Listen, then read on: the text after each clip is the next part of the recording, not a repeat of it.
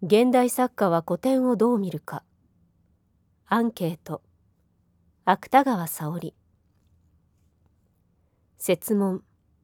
1明治以前の日本の伝統美術で最も興味を持っているものは何か。2その理由。芥川沙織。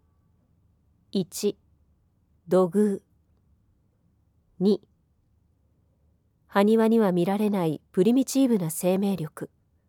激しく生々しくグロテスクなものを感じるからです。